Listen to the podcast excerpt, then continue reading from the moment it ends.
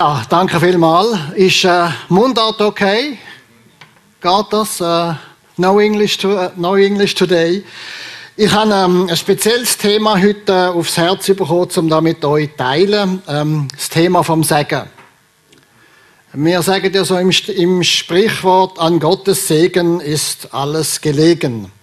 Und ähm, ja, ich weiß nicht, wie es euch so geht, so zum Thema Segnen. Ähm, ich mag mich erinnern, meine Eltern, eben Missionarseltern und äh, Pastoreneltern, die haben immer über uns Kind äh, betet, der Herr segne euch und behüte euch, der Herr lasse sein Angesicht leuchten über euch und sei euch gnädig.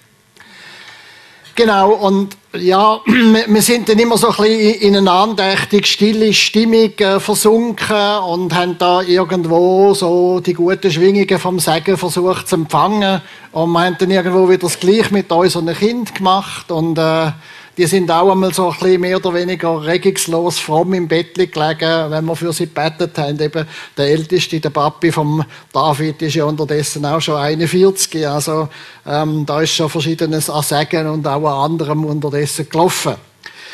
Und man ein bisschen nachdenken, ja, was ist Segen überhaupt? Das Problem ist eigentlich, dass man im, im Deutschen eigentlich gar nicht richtig verstehen, was, was sagen wir eigentlich mit dem Wort sagen oder segnen.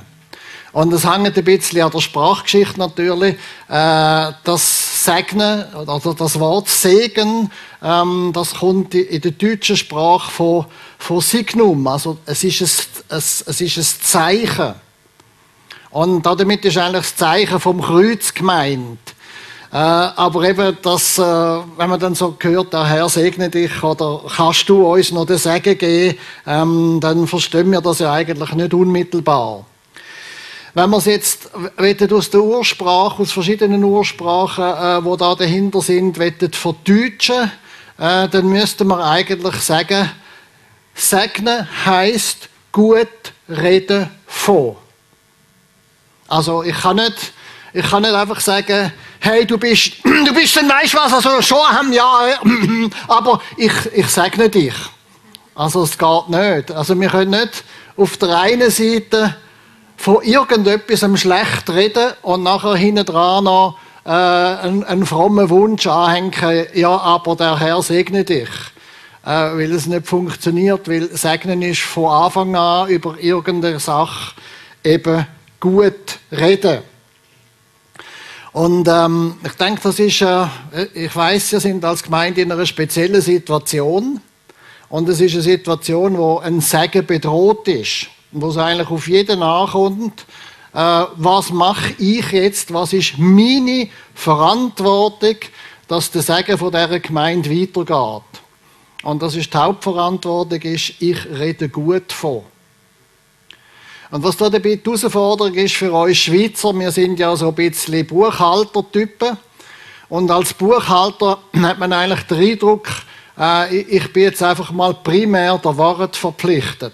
Und ich muss jetzt einfach mal sagen, was ist wahr? Das und das ist passiert, das und das ist passiert und das und das hat mich verletzt und ähm, das werde ich jetzt äh, mit anderen teilen. Und ähm, ich weiß nicht, wie es euch geht, aber ähm, darf ich das jetzt einmal so ganz plastisch sagen? Es gibt so praktisch jeden Tag einen Moment, wo ich an einem bestimmten Örtchen bin und nachher auf den Knopf drücke und dann ist das Negative weg. Das ist ein bisschen die Errungenschaft unserer Zivilisation. In anderen Ländern haben sie es weniger gut. Aber ich denke jedes Mal irgendwo, das ist wie, es ist einfach eine Gnade, dass man jetzt einfach einmal das Schlechte hinter sich lassen dass man auf den Knopf kann drücken kann, im schlimmsten Fall noch das Bürstchen führen und dann ist, dann ist die Sache gemacht. Und was wollte ich da damit ausdrücken? Ich wollte damit sagen, wir haben ja alltäglich ein Ritual, wo wir negative Sachen hinter uns lassen. Sehr praktisch, sehr anschaulich. Äh, und mit dem Segen ist es also so etwas Ähnliches. Also Segen und Segnen heißt, ich, ich rede vom, vom Guten, ich rede vom Positiven. Wenn ich an meine Eltern denke, eben 70 Jahre geheiratet, ähm, da gäbe es verschiedene Geschichten, die ich könnte erzählen von meinem Vater, die für mich sehr anspruchsvoll, sehr schwierig, auch sehr verletzend sind. Auch wieso eigentlich? Ich könnte einfach einen Knopf drücken und sagen, das ist alles weg. Ich, ich bin gesegnet durch meinen Vater. Er hat mir das Leben geschenkt. Er ist mir vorangegangen, er ist Missionar in Angola. Ich darf jetzt dann im Dezember wieder dort sein und sehen, wie aus 1000 Christen, wo meine Eltern dort sind, unterdessen anderthalb Millionen geworden sind und die sich immer noch freuen an den Schweizer, die das Evangelium in ihr Land gebracht haben. Äh, und, und so gibt es ganz viele Sachen von meinem Vater, die ich möchte erzählen, wo einfach das Gute ist. Jetzt kann man sich fragen, ja, ist das ist das unfair? Ist das, ist das nicht in der Wahrheit, wenn ich das Schlechte nicht erzähle? Nein, weil segnen heißt gut reden von. Und wenn wir uns jetzt mal überlegen, ja, ähm, was, was ist der tiefe Hintergrund vom Segen? Der tiefe Hintergrund vom Segen ist ja, Moment, ich habe gerade schnell Emotionen. Wenn wir mal vor dem Angesicht von Gott stehen, dann wird Gott Jesus fragen, du, was, was ist mit dem Heinz und mit dem Philipp und mit dem Niklaus und mit dem Ahmed und der Arisha? Und, wird denn Jesus noch von dem reden, wo er ja schon für uns gestorben ist? Nein. Er wird nur noch positiv von uns reden. Und das ist der Segen. Und darum werden wir angenommen sein vor Gott und seinen Engeln. Das ist der Segen. Dass all das, was negativ ist, Jesus schon weggenommen hat. Und wenn wir an das glauben, ähm, dann, dann machen wir es gleich dann machen wir es gleich. Dann sagen wir, fürs Schlechte ist Jesus gestorben. Vom Guten reden wir, weil das ist Segen. Das ist der Segen, den wir verbreiten wollen. Und darum heisst eben Segen von der Sprache her gut sprechen von. Benedicere, Benedictus. Gut gesprochen.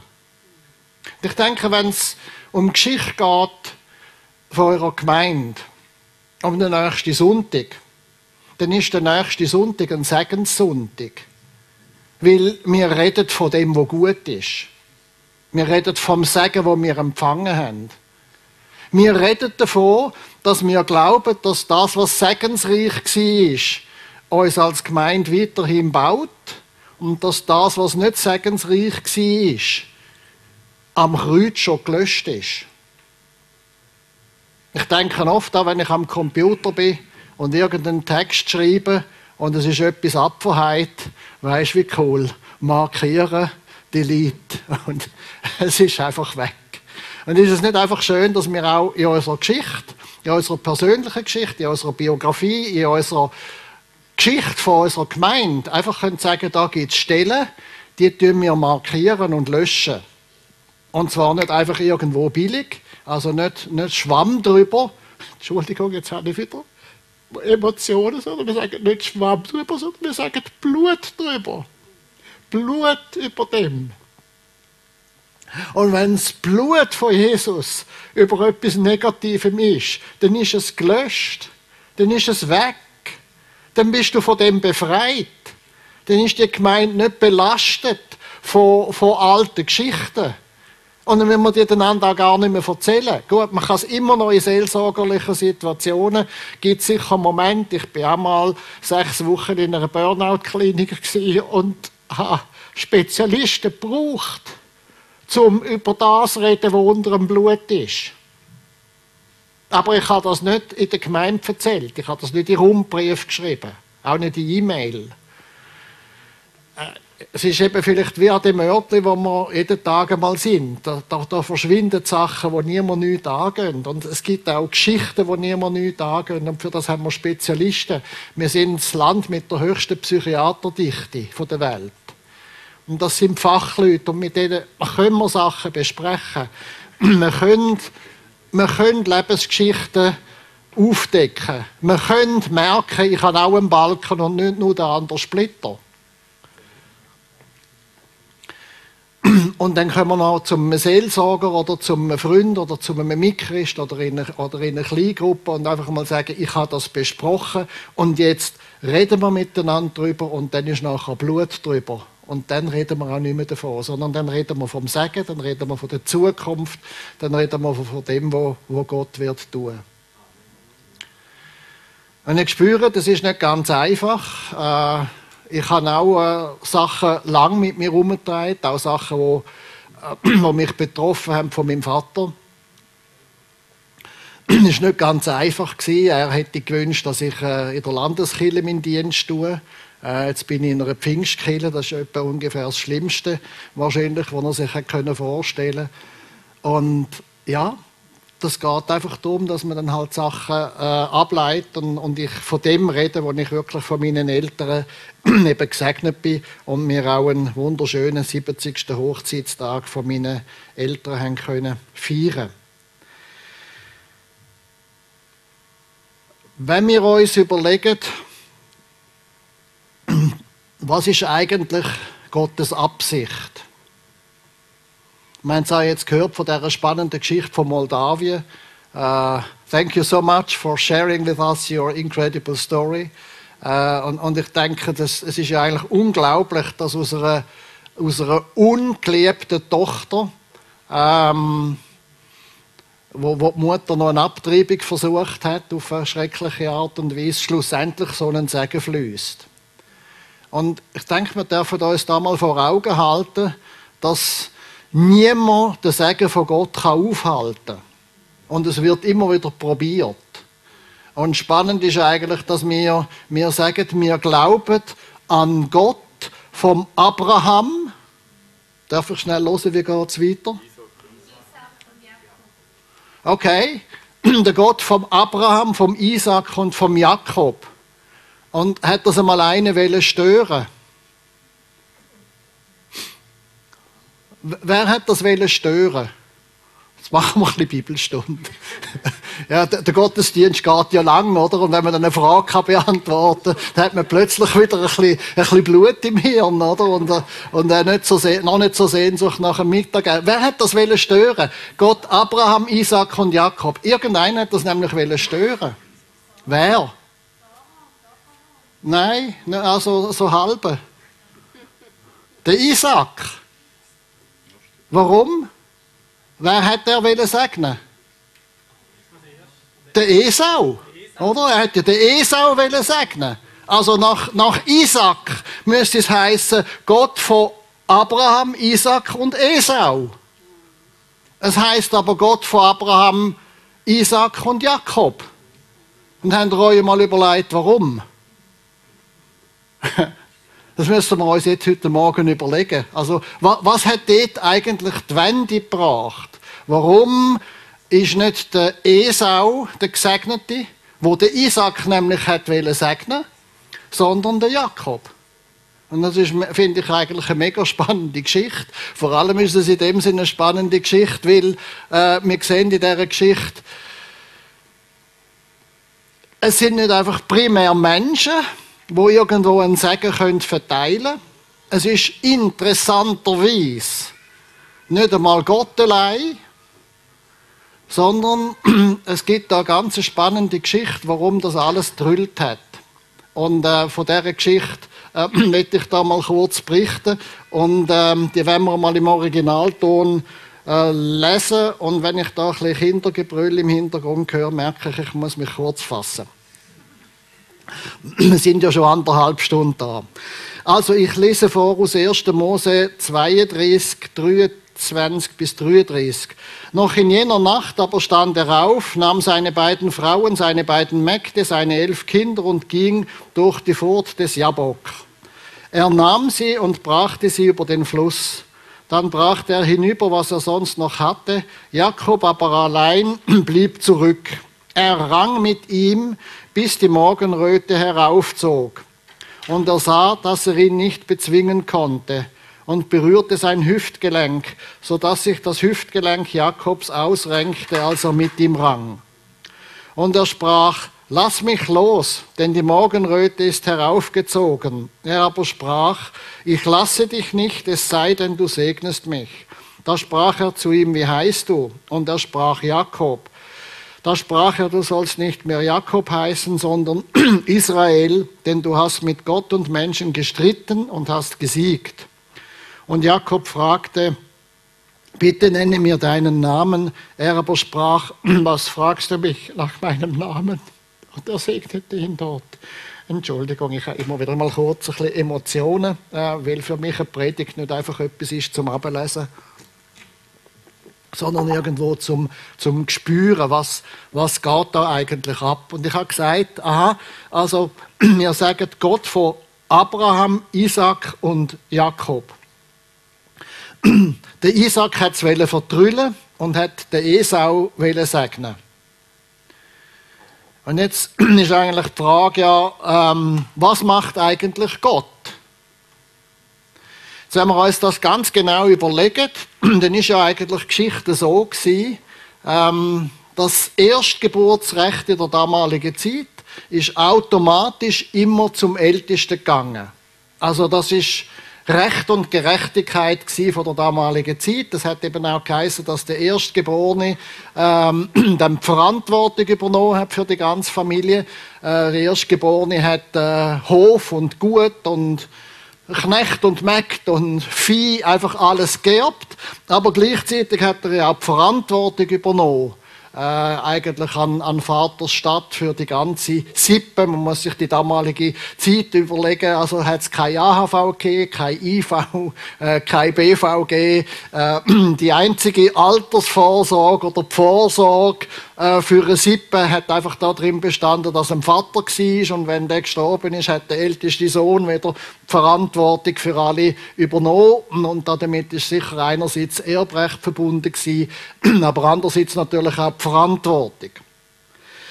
Jetzt sagt der Isaac natürlich, ja, ganz klar, der Esau, ähm, der, der ist der Erbe der kommt den Segen über. Und äh, in der damaligen Zeit und in der Familie von Gott, also in dem Segenstrom, äh, wo da von, von, Gott über den Abraham und dann weitergegangen ist in, äh, auf seine Nachkommen, weil Gott ja gesagt hat, durch den Abraham will er alle segnen, hat der Besitz, also der Übergang vom Besitz, hat ja nicht nur, äh, es ist nicht nur um den Besitz gegangen, sondern es ist auch um die Beziehung zu Gott gegangen.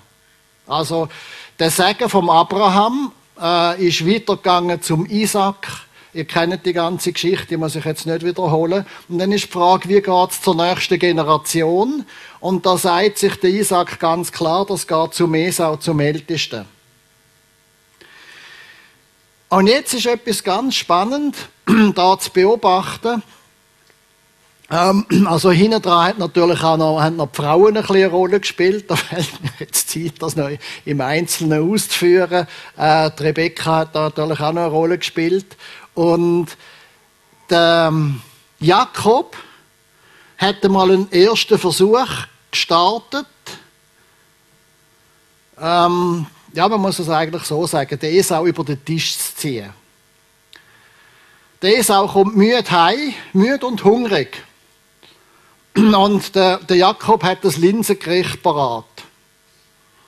Da kommt der Bruder und sieht, äh, schnauft einmal tief ein, schmeckt schon der feine Brat, also ich hoffe, es hat auch noch ein paar Speckwürfel gehabt, da in dem Linsenbrei drin. Und dann wird er das, sagt er, hey, gib mir zu essen. Und dann sagt der Jakob, nein, nein, nicht so schnell, nur wenn du mir das Erstgeburtsrecht gibst sagt der Esau, was soll der ganze Plunder mit Erstgeburtsrecht und mit Segen von Gott und weiß ich nicht was alles, das religiöse Zeug, ich habe jetzt einfach Hunger, ich will es essen. Okay, das ist einmal ein erster Deal gewesen. Und in dem ersten Deal merkt man etwas, nämlich der Jakob hat den Segen willen, dem Esau ist es egal gewesen. Manchmal denkt es mich, wenn ich so ein bisschen denke, dass vor 50 und 70 Jahren in der Schweiz Kirchen voll sind und es in Angola praktisch noch keine Christen gegeben hat. Und bei uns jetzt, außer natürlich da in der Tös, freut es mich, dass ihr da sind. Aber wenn wir die grossen Kirchen in unserem Land anschauen, haben die sich gelehrt. Das heisst, das Schweizer Volk, dem ist das Sagen egal. Und der Angolaner ist er nicht egal, dort sind, dort sind Kirchen quer übers Land voll. Und man, man, sieht, man sieht etwas von dem, dass die, die sagen, garantiert, meinen sie eben das Sagen garantiert, einen gering achtet und die Gefahr sind zu verlieren. Und das ist bei Mesau der Fall gewesen. Er hat, er hat das Sagen und Beziehung zu Gott und was das alles bedeutet, gering geachtet. Darum hat er gesagt, komm, lieber jetzt äh, ein Linsengericht und dafür äh, kannst du dann da das Sagen und äh, den ganzen Plunder haben. Okay. Also ist das ist einmal eine erste Station gewesen. Nachher die nächste Station ist dann gewesen, ähm, das wollte ich jetzt auch nicht im Detail ausführen. Ihr erinnert euch sicher aus der Sonntagsschule noch dran. Dann ist der, ist der Jakob reingeschlichen und hat da ein, äh, das Geissenfell oder das, das Ziegenfell auf die Hände genommen, hat seine Stimme verstellt und hat dem, dem Vater den Segen abgeschlichen, bevor der Esau gesegnet war. Also es war eigentlich ein Betrug. Er hat den Vater betrogen, er hat den Esau betrogen. Und man müsste ja eigentlich sagen, eigentlich hat er ja auch Gott betrogen. Weil Gott ist ja fürs Recht. Und das göttliche Recht ist, der Esau kommt das sagen über, weil er ist biologisch der Erstgeborene. Auch wenn es dort ganz knapp war bei der Geburt. Ihr erinnert euch auch noch an die Geschichte aus der Sonntagsschule. Genau, also der, der, Jakob, ehrlich gesagt, betrügt den Vater, betrügt, betrügt den Brüder, äh, betrügt Gott, hat noch ein bisschen Schub von der Mutter. Aber er hat betrogen, er muss fliehen. er ist beim Laban, dort verliebt er sich in Rahel, dann gibt es ein großes Hochzeitsfest und mit in der Hochzeitsnacht, oh Schreck, es ist Lea und nicht Rahel. Ähm, da werden wir jetzt auch nicht länger drüber reden. Äh, wir reden jetzt von der Situation, wo der Jakob zurückkommt in die Begegnung mit dem Esau. Und das war natürlich eine harte Situation. Also er kommt da mit seinem ganzen Tross, mit elf Kindern, mit äh, zwei Frauen, mit zwei Mägden, die da diesen Frauen noch geholfen haben, Kinder auf die Welt zu kommen. Eben, das, äh, die ganze Geschichte, gell, das ist viele tausend Jahre her. Wir haben heute ganz andere Regeln, alles klar. Aber interessant ist jetzt eben doch, was passiert. Also, damals hat ja so äh, eine Sippe, die haben sich ja immer auch verteidigt. Das ist ja nicht wie bei uns und was wir jetzt dauernd in den Nachrichten hören, dass da große Länder große Armeen haben oder sich zurückziehen oder voranschreiten. Eine Sippe hat auch ihre eigene Armee gehabt. Und in einer Sippe sind halt die Männer dann auch bewaffnet und sind da mit allen möglichen Instrumenten aufeinander los, mit Speer und Spieß und Pfeilbogen und mit dem Schild haben sie sich versucht, da zu schützen. Und der, der Jakob hat gewusst, jetzt komme ich zurück zum Esau. Und es könnte ja eigentlich sein, dass der mich jetzt einfach kurz und klein schlägt. Und dann hat er den Segen wieder und ich habe ihn verloren und erst noch hab und gut verloren. Und jetzt ist spannend, was passiert. Er kämpft mit Gott. Und habe ich nochmal Emotionen. Mit Gott kämpfen ist dann im Fall nicht so einfach. Er kämpft mit Gott und Gott kämpft mit ihm, so bis, bis ihm das, äh, das Hüftgelenk ausrenkt. Also, da wenn ihr mal zwei miteinander heben, mit dir ich es jetzt nicht unbedingt probieren. Aber äh, man sich mal vorstellen, also zwei Männer ringen miteinander und der Ringkampf geht so weit, bis einem das Hüftgelenk ausrenkt. Und so hat äh, Jakob mit Gott gekämpft oder mit der göttlichen Gestalt. Und auch, als ihm das Hüftgelenk ausgerenkt ist, hat er immer noch nicht aufgegeben. Und hat einfach gesagt, ich lasse dich nicht, du segnest mich dann. Und dann heißt doch tatsächlich, du hast mit Gott und mit Menschen gestritten und du hast gesiegt. Und darum heißt du von jetzt an nicht mehr Jakob, Betrüger, sondern Israel, Gottes Streiter. Das heißt also, für Gott gibt es neben dem juristischen Recht, neben dem Erbrecht, offensichtlich, wo er ja gesetzt hat, gibt es noch ein höheres Recht. Und das höhere Recht ist, wer um den Segen kämpft, der kommt dann über. Und wer den Segen gering achtet, verliert ihn. Und wenn du je Zukunft hörst, Abraham, Isaac und Jakob, denk dran, die Reihenfolge von diesen drei Namen hat eine Bedeutung. Hat die Bedeutung, der, der den Segen gering achtet, hat den verloren, den Esau. Und der, der bis aufs Blut um den Segen gekämpft hat, das ist der Jakob. Und jetzt ist die Frage, wo bist du? Wo bist du? Wie achtest du den Segen von Gott über dein Leben? Kämpfst du darum, dass du sagst, kostet was will? Ich will den Segen. Oder sagst, komm, ich schaue für ein bequemes Leben, für ein gutes Linsengericht, für ein schönes Auto, für eine schöne Wohnung. Ist mir doch alles egal. Und, liebe Geschwister, ja, dem entscheidet sich's. Ja, dem entscheidet sich auch für die Zukunft der Gemeinde. Achten wir den Segen Gottes gering, können wir noch ganz lange in unserer Geschichte herumwühlen. Viele unschöne Details vorbringen, die eigentlich längst unter dem Blut sein sollten.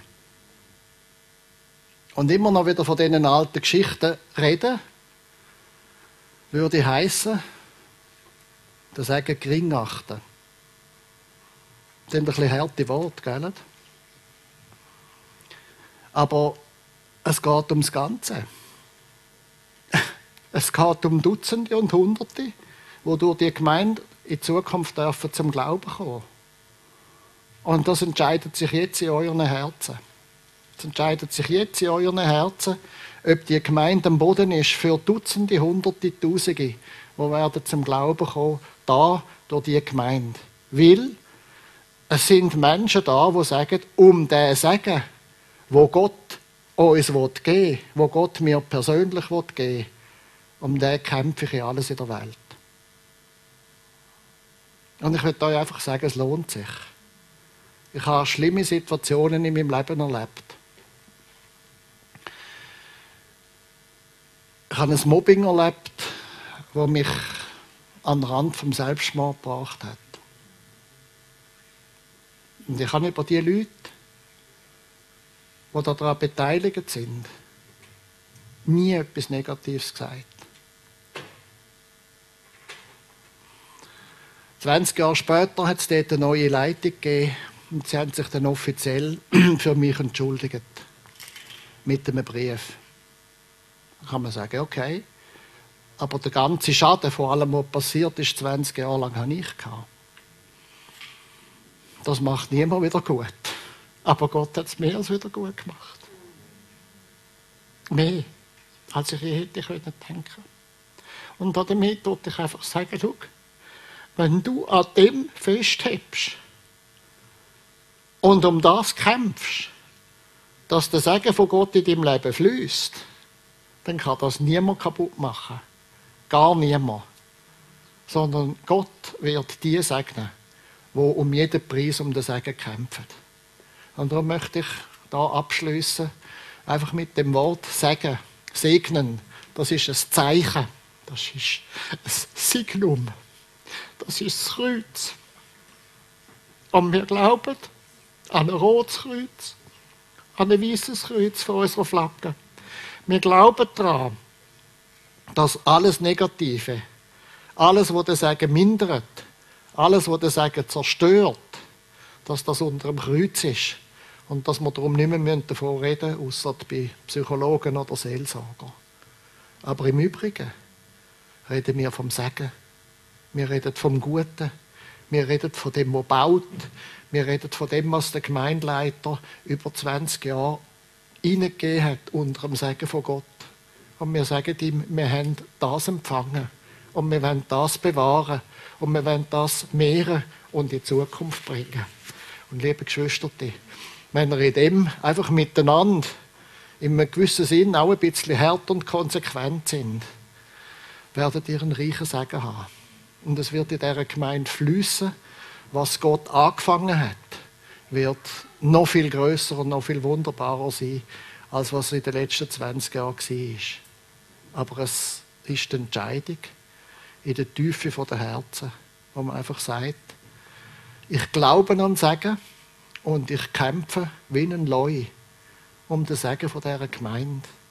Und mir gestattet einander kein Wort, wo den Segen bremset und zerstört, sondern wir ermutigen einander, von dem zu reden, was wir glauben, dass Gott wird tun. Wenn wir aufstehen und beten. Herr, an dem Sonntag, wenn wir einfach bekennen und bezeugen, wir glauben an Segen vom Gott, vom Abraham, vom Isaac und vom Jakob. Und Herr, wir sind betroffen davon, dass da ein Esau war, wo den Segen verloren hat, wo ihn hätte bekommen, wo sein Vater Isaac ihm sogar den Segen hat geben Aber du, Gott im Himmel, hast die Ordnung, die menschlich gewesen wäre, sogar ein göttliches Recht gewesen wäre, hast du überwunden. Hast ein höheres Recht gezeigt. Das Recht, dass du den Segen dem gibst, der dich von ganzem Herzen sucht, wo auch einmal eine Nacht durchbetet und ringt. Herr, und lass uns wir wollen das aussprechen miteinander. Wir sind eine Gemeinde, die um den Segen kämpft. Wir sind eine Gemeinde, die vom Guten redet. Wir sind eine Gemeinde, die gelernt haben, dass Schlechtes, Negatives, Böses, Ungute, von wem auch immer es gekommen ist, dass darüber das Blut von Jesus steht. Das Blut von der Vergebung. Und dass wir darum befreit sind, Segen auszusprechen. Dass wir befreit sind, vom Guten zu reden dass wir befreit sind, auch im Peter und seiner Familie, einfach von ganzem Herzen Segen zu wünschen und dem Segen auch Taten folgen lassen. Danke, Herr, dass, dass du da bist, dass du ein lebendiger Gott bist und dass, man einfach, dass ich das einfach darf sagen. Der Herr segne euch und behüte euch. Der Herr lasse sein Angesicht leuchten über euch und sei euch gnädig.